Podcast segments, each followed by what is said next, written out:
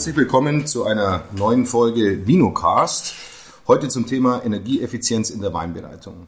Mein Name ist Dominik Durner und ich habe heute als Interviewpartner zu Gast Hans-Christoph Stolleis vom Weingut Stolleis, die neue Generation. Wir sind hier in Gimmeldingen im Weingut und äh, wir beschäftigen uns heute mit dem Thema Energieeffizienz und behandeln einige Fragen. Zunächst äh, bitte ich Hans-Christoph Stolleis, sich selbst und seinen Betrieb vorzustellen. Hallo Herr Dunner, ja sehr gerne. Wir sind ähm, klassischer Familienbetrieb hier eigentlich in Gimmeldingen, bewirtschaften 20 Hektar, bringen die äh, fast, fast alles äh, selbst auf die Flasche. Äh, Riesling ist unsere wichtigste Sorte, 60 Prozent, Spätburgunder an zweiter Stelle. Äh, ein bisschen Sekt machen wir auch und sind im Vertrieb eigentlich ja, viel an Privatkunden ähm, aufgestellt. Äh, Gastronomie ist auch ein zweiter wichtiger Teil und ein paar auch Veranstaltungen hier bei uns im, im Betrieb. Und ich habe den Betrieb vorletztes Jahr im Sommer 21 äh, von meinen Eltern jetzt in zwölfter Generation äh, übernommen. Dazu kommen noch drei Mitarbeiter und dann je nach äh, Saison eben auch Saisonkräfte, die aushelfen. Wenn Sie äh, jetzt das Thema Energieeffizienz hören, ist vielleicht zunächst mal die Frage, auf welche Energieträger Sie hier in dem Betrieb bauen, um Weinproduktion machen zu können. Natürlich äh, Strom für viele Gerätschaften, so wie überall, Diesel für Traktoren und äh, Kfz. Jetzt seit diesem Sommer ein erstes Elektroauto, ähm, was wir auch einsetzen, ein Vollelektroauto. Und beim Thema Heizung äh, sind wir mit äh, einer Pelletsheizung seit 2006 aufgestellt. Und beim äh, Strom haben Sie da auch Photovoltaikstrom dabei? Genau, Photovoltaik ähm, auf der Hälfte des Betriebsdachs seit 2012 äh, auf der Südseite eine PV-Anlage mit äh, 60 äh, Kilowatt Peak, die ähm, uns versorgt, aber auch über den Überschuss einspeist. Ähm, das sind ungefähr 70.000 Kilowattstunden, die da erzeugt werden. Davon verbrauchen wir 20 selbst. Der Rest wird eingespeist und ähm, das deckt ungefähr die Hälfte unseres ähm, Gesamtverbrauchs im Betrieb. Wir würden später noch zum Thema Photovoltaikstrom äh, zurückkommen. Aber zunächst ganz aktuell, ähm, wir sind alle betroffen, vor allem auch die Weinwirtschaft von der aktuellen Energiekrise. Äh, wie betrifft es die, den betrieblichen Ablauf aktuell, die Verteuerungen der Energieträger? Ja, man hat ja einmal direkte und dann die indirekten äh, Kostensteigerungen. Also das indirekte, wahrscheinlich das beste Beispiel sind ja die, die äh, Preise für die Glasflaschen, die auch durch die steigenden Energiepreise stark steigen. Die Energiekosten äh, selbst im Betrieb würde ich mal schätzen, haben sich grob äh, verdoppelt ähm, in den letzten zwölf Monaten. Auch Pellets oder Hackschnitzel haben sich äh, entsprechend wie der Gaspreis verdoppelt. Ich möchte trotzdem nicht, äh, nicht wechseln, sage ich mal, aber äh, auch da war das zu spüren und, und auch die Stromkosten, so wie überall alle, äh, alle Stromanbieter, äh, sind die jetzt auch bei unseren Bestandsverträgen nach oben gegangen, sodass ich ja, überschlägig ähm, darauf komme, dass, dass sich die Gesamtkosten äh, im, im Energiebereich äh, verdoppelt haben. Und das natürlich auch in unsere Kalkulation der, der Weinpreise mit, mit einfließen muss. Und ähm, wenn Sie sich jetzt natürlich aktuell Gedanken machen über Ressourceneffizienz, dann zunächst mal die Frage, ähm, spielt denn das Thema Ressourceneffizienz oder energetische Optimierung im betrieblichen Ablauf schon länger eine Rolle bei Ihnen? Ja, mein Vater hat sich da eigentlich früh angefangen, äh, Gedanken zu machen. 2006 hat er die äh, Pelletsheizung eingebaut. Äh, nachdem äh, Putin da zum ersten Mal den, den Gashahn zudrehte, äh, war ihm das nicht, äh, nicht geheuer. Und äh, mit der Anlage sind wir seitdem sehr gut und auch störungsarm gefahren. Haben jetzt in diesem Jahr zum ersten Mal von Pellets auf Hackschnitzel umgestellt, äh, weil auch die Pelletspreise relativ stark nach oben gegangen sind. Und auch das hat eigentlich gut funktioniert. 2000 2020 oder 2012 kam dann die PV-Anlage und 2020 haben wir dann zum ersten Mal so ein energetisches äh, Audit gemacht mit einem Energieberater, der hier mehrfach äh, am Betrieb war und äh, verschiedene Verbräuche äh, gemessen hat, aufgenommen hat und uns dann praktisch ein Konzept vorgelegt hat, äh, in welchen Bereichen äh, viel äh, eingespart werden kann, wo viel Potenzial ist und ja, das Ganze gefördert über staatliche Programme, sodass das eigentlich vor allem unsere Zeit war, die wir mit dem verbracht haben, aber viel rausgezogen haben an Erkenntnisgewinn, wo blinde Stellen sind, wo man bisher noch nicht drüber nachgedacht hat, vom alten Kompressor und wie viel Druck der wirklich erzeugen muss, damit äh, die Etikettiermaschine läuft, äh, zum Beispiel angefangen bis, bis hin zu äh, den Glasbausteinen in der Füllhalle, äh, die von der Wärmeübertragung so schlecht sind, äh, dass man äh, die am besten zumacht und innen drin nicht mit Tageslicht, sondern mit LEDs das Licht zum Füllen macht. Mhm. Wie würden Sie denn jetzt rückblickend beurteilen, dass all diese Maßnahmen, also von der Pelletheizung über die PV-Anlage bis hin zum, zum Energieaudit vor zwei, drei Jahren, welche dieser Maßnahmen, oder finden Sie all diese Maßnahmen sinnvoll rückwirkend betrachtet? Würden Sie das alles nochmal so machen? Ja, absolut. Und man fragt sich dann eigentlich eher im Nachhinein, ähm, warum man da nicht schon früher dran gegangen ist. Mhm. Aber sinnvoll auf jeden Fall und äh, jetzt gerade auch mit den aktuellen Kostensteigerungen ähm, rechnet es sich auch im Nachhinein nochmal deutlich besser als davor gedacht. Bei dem Energieaudit nochmal rückgefragt, weil Sie gesagt haben, äh, staatlich gefördert. Äh, wissen Sie da noch die, die Förderquote in etwa oder wie viel war da der Anteil? Ich glaube, dass das ungefähr 7.500 insgesamt äh, gekostet hat und sechs wurden übernommen. Also es ist wirklich der absolute Löwenanteil gewesen. Das war über die Energieagentur Rheinland-Pfalz. Äh, die Stadt Neustadt, der Klimaschutzmanager, hatte das angestoßen und gefragt, ob es da mittelständische oder kleinere Betriebe gibt, die da interessiert dran wären. Und so war dieser Erstkontakt. Und ja, also da gibt es eine gute, gute Förderung für, sodass sich das mit den Einsparmaßnahmen auf jeden Fall für den Betrieb rechnet. Mhm. Okay, also ich entnehme in Worten, dass Sie das Thema Energieaudit, Energieberatung auf jeden Fall äh, empfehlen würden, weiterempfehlen ja, würden. Absolut, ja. So, wenn wir jetzt ähm, aus, der, aus der Vergangenheit so ein bisschen den Blick in die Zukunft werfen, also welche äh, Optimierungsgedanken treiben Sie heute um? Also was denken Sie, was in den nächsten ein, zwei, drei Jahren passieren wird und passieren muss in Ihrem Betrieb, dass Sie sich hier ähm, zukunftsfähig aufstellen? Ähm, Im Bereich Verkehr denke ich, wenn wir jetzt Autos erneuern, dann ist das Thema E-Auto immer mehr äh, im Fokus, vor allem durch eigen erzeugten Strom. Gibt es, glaube ich, nichts, äh, was pro Kilometer so günstig ist, wie ein E-Auto dann zu bewegen, was, was mit eigen erzeugtem Strom funktioniert. Und die, wir sind jetzt mit diesem ersten Auto, was vor allem für diese kurzen Strecken hier gedacht ist, selbst überrascht, wie wie weit man damit kommt und wie selten man eigentlich größere Strecken fährt, die außerhalb der Reichweite des Akkus äh, sind. Also ich denke, das wird, das wird äh, bei den nächsten Autoerneuerungen sozusagen äh, auch wieder ein Thema sein. Dann noch so ein paar Energie- oder Wärmebrücken wollen wir schließen, die Tore äh, in manche Räume und, und auch ins Lager, äh, da die konstante Flaschentemperatur zu halten. So ist äh, ist aufwendig. Ähm, da wollen wir die Tore zum Teil erneuern und da die Isolierung damit verbessern. Äh, irgendwann muss auch die neue, die Kühlung erneuert werden. Äh, die ist mittlerweile in die Jahre gekommen mitsamt der, der Pumpe, die den Kühlkreis antreibt. Wie alt ist die Kältemaschine?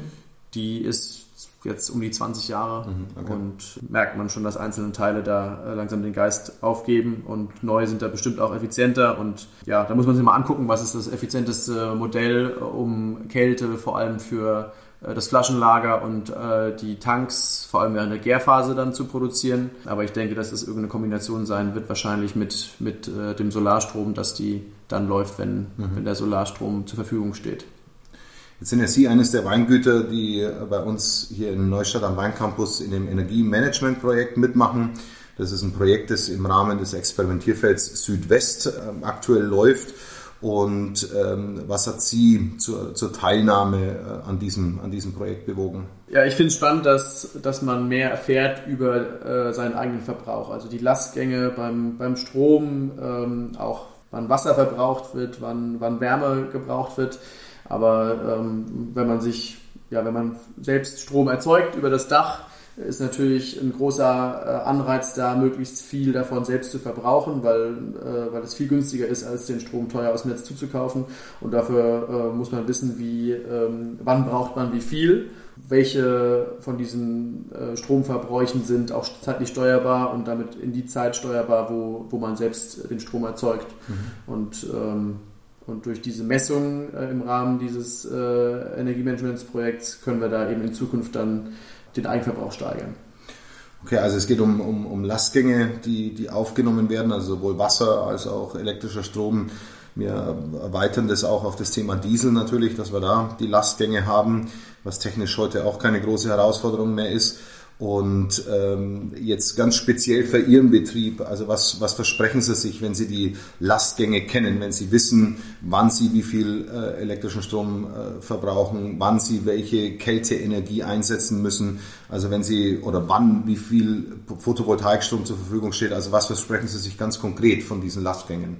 Ich will Geld sparen am Ende, äh, möchte das, was ich von außen beziehe, reduzieren und, und möglichst viel von meinem eigenen äh, Solarstrom selbst verbrauchen und, und äh, auch Ineffizienzen aufdecken, gucken, äh, welche Maschine ist äh, erneuerungsbedürftig, weil, ähm, weil sie zu viel ähm, verbraucht. Ähm, auch die Frage, was verbraucht so ein Betrieb äh, über die Feiertage, wenn hier eigentlich keiner ist und äh, nicht gearbeitet wird, aber äh, trotzdem sind manche Geräte an und einfach äh, solche Stromfresser, äh, stille Stromfresser zu identifizieren und, und im Endeffekt damit äh, Geld, Geld sparen. Und ich sehe es auch ein bisschen als Aufgabe unserer Zeit, da, bis, da in die Richtung sich Gedanken zu machen und ähm, ja, die, den Ressourcenverbrauch zu senken. Gut, wenn wir jetzt diese, diese Lastgänge aufzeichnen, also die Energieströme äh, in, in, in einem Betrieb überwachen, dann sind es ja Daten. Ähm, und Daten äh, sind nicht weit weg von Datenschutz. Daten müssen geschützt werden, weil sie ähm, durch Einblicke fremder Personen vielleicht auch zu äh, Unfug führen können und das muss vermieden werden. Jetzt sind Sie im Rahmen dieses Projektes, haben natürlich äh, arbeiten mit uns als Weincampus zusammen und wir äh, liefern natürlich alle Ansätze, dass die Daten geschützt werden. Aber wie beurteilen Sie das, äh, dass Ihre eigenen Energiedaten wollen Sie die für sich behalten? An welchen Energieberater würden Sie die weitergeben? Also auf wie viel Sicherheit legen Sie da Wert, was Energiedaten angeht? Ja, ich finde es gut, dass das im Rahmen dieses Projekts ähm, in einer äh, ja, praktisch staatlichen Cloud äh, gesichert ist. Grundsätzlich habe ich mir davor ehrlicherweise über den Punkt nicht so viele Gedanken gemacht, aber äh, wir haben, haben ja gerade darüber gesprochen, was man alles aus solchen Verbrauchsdaten rauslesen kann und dass sowas nicht öffentlich oder in falsche Hände gerät, ist, ist schon wichtig und äh, von daher habe ich da keine Probleme gehabt, das unserem Energieberater damals zu geben, aber äh, wüsste jetzt auch nicht, wäre unwohl, wäre mir dabei, dass jedem ähm, Anbieter, den es in dem Bereich an, an Energiespartools und so auf dem offenen Markt gibt, äh, unwohl dabei, das jedem ähm, anzuvertrauen. Ja, also das ist, glaube ich, ein ganz wichtiger Punkt, dass wir bei, bei solchen Themen auch das Thema Datenschutz hier ganz vorne mit ranstellen. Denn es geht um betriebliche Daten, die erstmal aufbereitet und richtig interpretiert werden müssen und äh, auch dann eben nur an die richtigen gelangen sollten. Äh, wir kommen schon zur, zur letzten Frage und zwar nochmal zu einer Frage der Zukunft und wie anfangs auch gesagt zum Thema Photovoltaik nochmal. Sie haben vorhin gesagt, Sie haben auf einer Fläche äh, Photovoltaik. Wie viel, wie viel Kilowatt haben Sie aktuell? Denken Sie an eine Erweiterung der Leistung der Photovoltaikanlage und damit verbunden vielleicht auch um eine, um eine Speicherung des äh, Photovoltaikstroms über das E-Auto hinaus? Ja, das ist ein äh, spannendes Thema, denn mit dem, ich glaube, es war das Osterpaket letztes Jahr von, von Habeck, ähm, ist die Erzeugung und äh, Volleinspeisung von Strom endlich wieder rentabel geworden. Wir hatten, wie gesagt, 2012 diesen ersten Dachteil schon mit PV bebaut. Das waren 60 Kilowatt Peak ähm, auf dieser kleineren Hälfte des Dachs sozusagen. Und wir hatten jetzt überlegt, äh, die zweite Hälfte, die nochmal ungefähr 100 Kilowatt Peak Leistung bringen könnte, äh, auch zu bebauen, denn das wäre von der Wirtschaftlichkeit her sehr sinnvoll und ich glaube, das ist in den letzten Jahren ein Punkt gewesen, an dem viele Winzerkollegen äh, dann äh, aufgehört haben, weiter zu planen, weil die Vergütungssätze einfach nicht gut genug waren. Aber das hat sich jetzt im letzten Jahr geändert.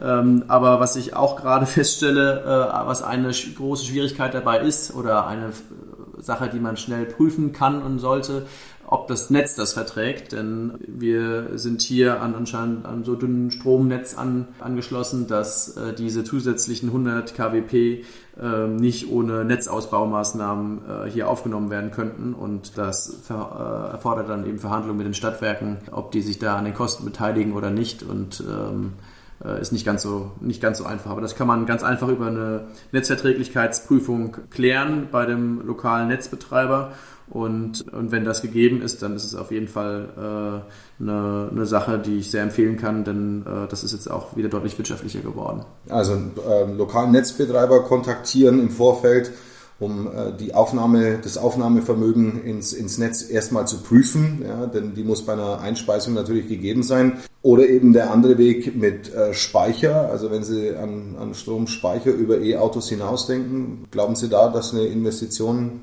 anstehen könnte?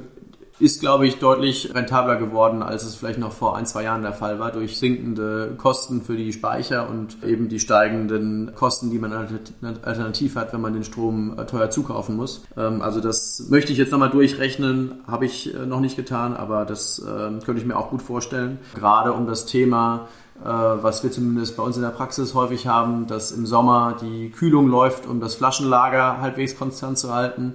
Die läuft tagsüber, wenn äh, die PV-Anlage den Strom produziert.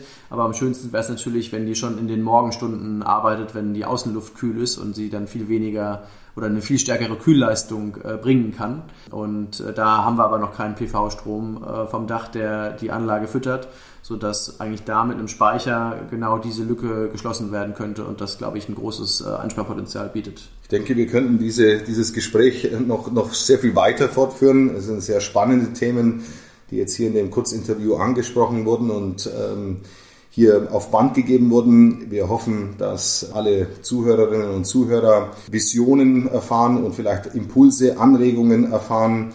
Äh, ich verweise gerne darauf, dass Sie äh, hier am Weincampus Neustadt am DLR Rheinpfalz noch weitere Impulse abholen können jederzeit. Besuchen Sie auch gerne die Website des Experimentierfeld Südwest unter ef-sw.de, wo Sie nähere Informationen zum Projekt finden und damit bedanke ich mich ganz herzlich bei Hans-Christoph Stolleis. Danke auch, sehr gerne. Und allen vielen Dank für Ihr Interesse.